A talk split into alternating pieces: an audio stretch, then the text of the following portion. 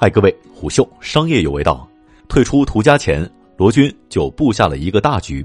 你好，我是金涛。沉寂了许久的共享住宿传出了最新的消息：途家联合创始人罗军掌管的思维登全资收购了另外两家共享住宿线下运营商成宿和有家美宿，以下简称有家。虎嗅获悉，完成收购之后的思维登已经在北京成立了新的办公室。职务上，罗军依然是思维登集团的董事长和 CEO，成速创始人谭胜虎和有家创始人申志强担任思维登联席总裁。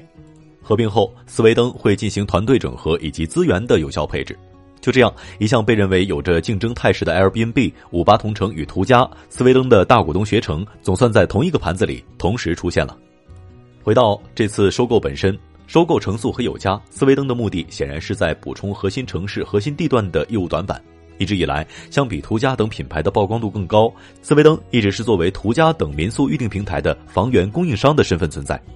擅长于和地产商合作以及从一级市场获得房源。目前，斯维登与一千三百多个房地产项目在运营管理方面有着合作。收购事件之前，其旗下住宿品牌主要包括斯维登、家庭、欢树、途窝、寂寞、五月等。但是，斯维登的房源主要分布在旅游目的地和城市周边的郊区休闲度假地，在核心城市，尤其是一线城市核心地段的覆盖并不够。这和我们原来的商业逻辑有关系。斯维登的逻辑是集中式的，在城市核心地带的分散房源没有覆盖。罗军如此向虎嗅坦诚，而针对这一点的不足，他选择了通过整合现有的住宿品牌资源这一捷径来实现城市业务的扩张。为了达成这一目标，罗军的手笔就是将三个 OTA 和住宿行业的巨头们笼络到了一起。按照思维登已知的股权关系，如今携程、Airbnb、五八同城已经成为了思维登最重要的三个股东。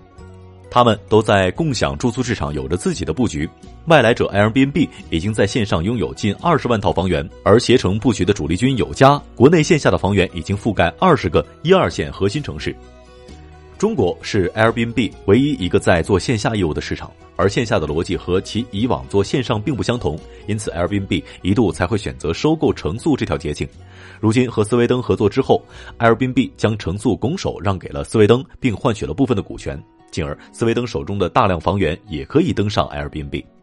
当然，Airbnb 的进入首先得征得思维登大股东携程的同意，但思维登和携程交涉的还不止于是否让 Airbnb 进来这一层面。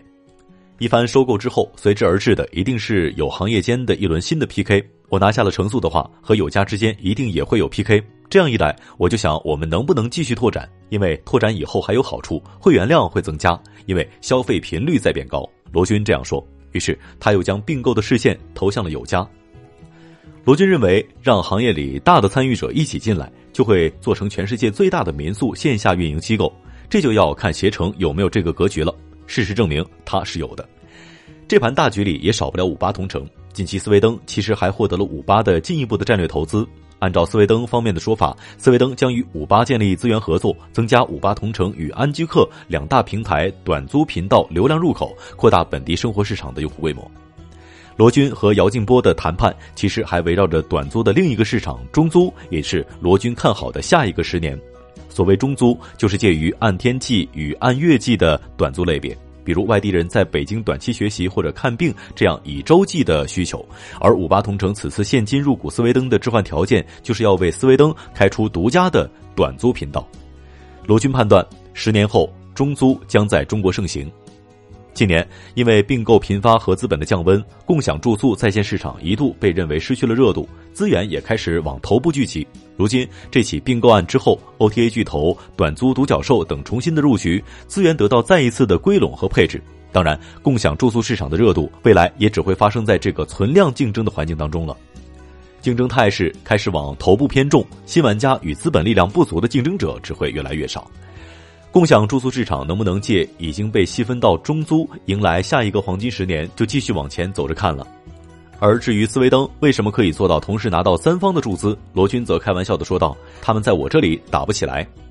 在他看来，Airbnb 是社交逻辑，携程是搜索逻辑，五八则是贴吧逻辑。本就是不同的逻辑，无法在自己这样一个区别于三方业态的盘子里产生直接的利益冲突。但归根结底的话，这主要还是和思维登的业务模式与罗军擅长资本结盟运作有关。一直以来，罗军被冠以最多的称谓还是“途家创始人”。今年年初，随着携程集团董事局主席梁建章的一封内部信，途家迎来新 CEO 杨昌乐，罗军则被认为退出了途家。但其实，彼时的罗军在还没有退出途家的日常运营之前，就已经在谋划眼下这样的场景了。在公众的认知当中，起于途家自营的思维登一直是以途家等平台的供应商身份存在的。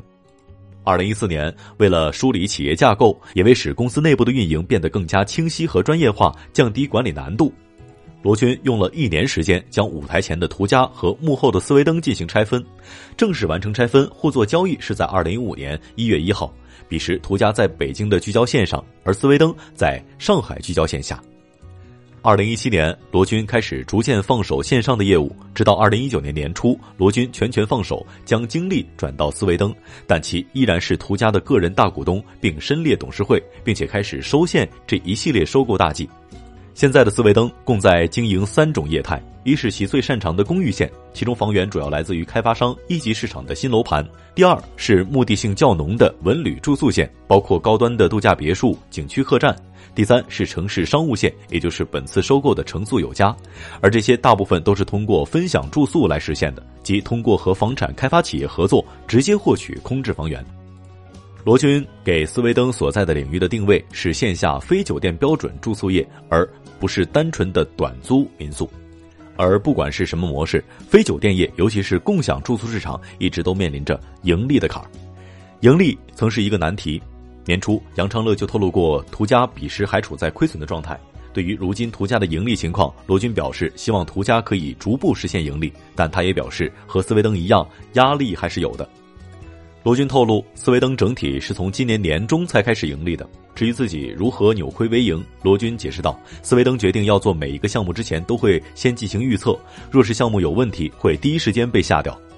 在实施的过程当中，第一要先保证项目本身的盈利，之后是区域盈利，最后再保证总部的整体盈利，即要做到从机构到商业的全盘盈利，从商业模型到管理模型再到业务模型都要得到验证。”斯维登对项目运营者的考验也略为严苛，每一个项目的目标都是盈利，而且最好做到当年盈利，不盈利的项目会重新进行衡量和调整。显然，在某种程度上，斯维登算是一家盈利驱动的企业，而盈利其实还有一部分来自于成本的优化。罗军举了一个例子，在结算这一环节，正常情况下，从业主到渠道再到游客，结算几万间房间或需要一百多名员工。但是，出身于 ERP 行业的罗军选择用一套系统精细化运营系统进行该项管理。目前在思维登，一名员工可以搞定三方面的全部结算，并且极少出现错误。在他看来，人可能有情绪，但是计算机是不会有情绪的。这也就成了思维登利润的来源之一。有一些小企业为什么不能盈利？他的工作全部要人工来做。他结算环节用一百人，按照每人最少十万块钱年薪计算，再加上其他的各种开销，开销按二十万算的话，一百人的人工成本就是两千万，何谈利润呢？和谐城有着异曲同工之处，以盈利为驱动的思维灯已经是一个靠财务数据说话的公司。CFO 蔡峰和 COO 苗海霞这些思维登的核心人员都是会计财务出身，也正因为有着这样的核心背景，不管是之前的途家还是如今的思维登，罗军做的关键动作一直没有改变，那就是资本结盟与运作。二零一六年，彼时还是途家 CFO 的罗军通过内部邮件宣布，途家与蚂蚁短租达成了战略并购协议，也就是彼时蚂蚁短租原控股股东五八集团成为了途家的股东。同年十月。途家又并购了携程去哪儿的公寓民宿业务，于是早先的途家拥有蚂蚁短租、大鱼自助游、途家圣洁等等的途家们，都是通过资本结盟而来。如今，这样的基因或许已经传至了思维登。在多年的市场演变和企业并购当中，在共享住宿领域，几家巨头早已或多或少联系在了一起。盈利如果真的已经实现，那么就无法不提到上市这个水到渠成的终极命题。分拆之后，采取 VIE 架构的途家也常常传出即将海外上市的消息，它也已经成了罗军的骄傲。斯维登也不排除在合适的时机实现进一步的资本化，不过还没有具体的细节。罗军笑称：“我们内心还是比较轻松的。”罗军之后的精力基本上就平均分配给斯维登上海和北京两个办公室了，而其早就不再过问途家具体的业务和运营。罗军笑道：“现在这个摊子也够大了，我实在精力不够，一个人只能做好一件事儿，CEO 只能做一个。”退退进进之间，罗军已经将斯维登拉进了住宿领域的下一个阶段。虎嗅商业有味道，我是金涛，下期见。虎嗅商业有味道有味道，本节目由喜马拉雅、虎嗅网联合制作播出，欢迎下载虎嗅 APP，关注虎嗅公众号，查看音频文字版。